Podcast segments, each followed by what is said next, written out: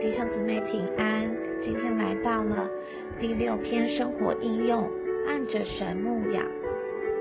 在主今日的恢复里，主渴慕我们能做他的复制，教会能做他团体的彰显，因此急切需要牧养人。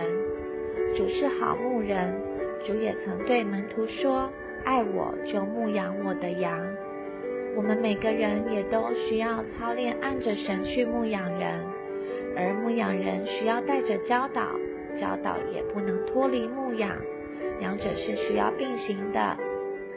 保罗在哥林多前书十四章说道：“人人都能申言，为要使众人有学习。任何人都能做小申言者，也都能做一点教导的事，正如母亲。”必须教导自己的孩子一样，我们众人也必须预备好教导神的经纶，不仅借着申言，更借着施教照顾人。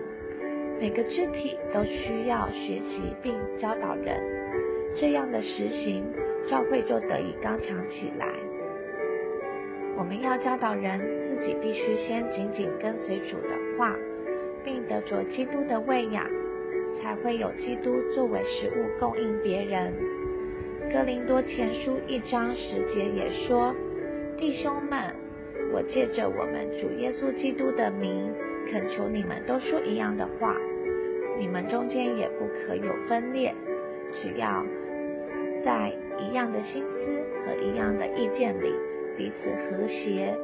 因此也提醒我们，牧养人时不该花许多时间谈论别的事。”需要以神的经纶为中心，让我们的牧养能走在正确的路上。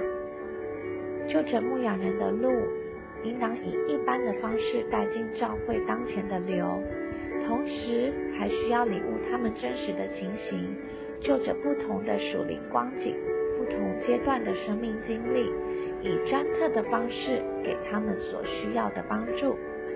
就着人的天然性格。大多不喜欢被人打扰，也不喜欢被麻烦。然而，主要我们过牧羊人的生活，就要破碎这一切。我们需要爱心人，如同主爱他们一样，也如同主爱我们一样。牧养的基本要素包括要对人有兴趣，并且照顾他们，对他们有负担。更重要的是要要有够多的祷告。若能这样的实行，正常结果子，并过牧养的生活，使众教会得以被建造起来。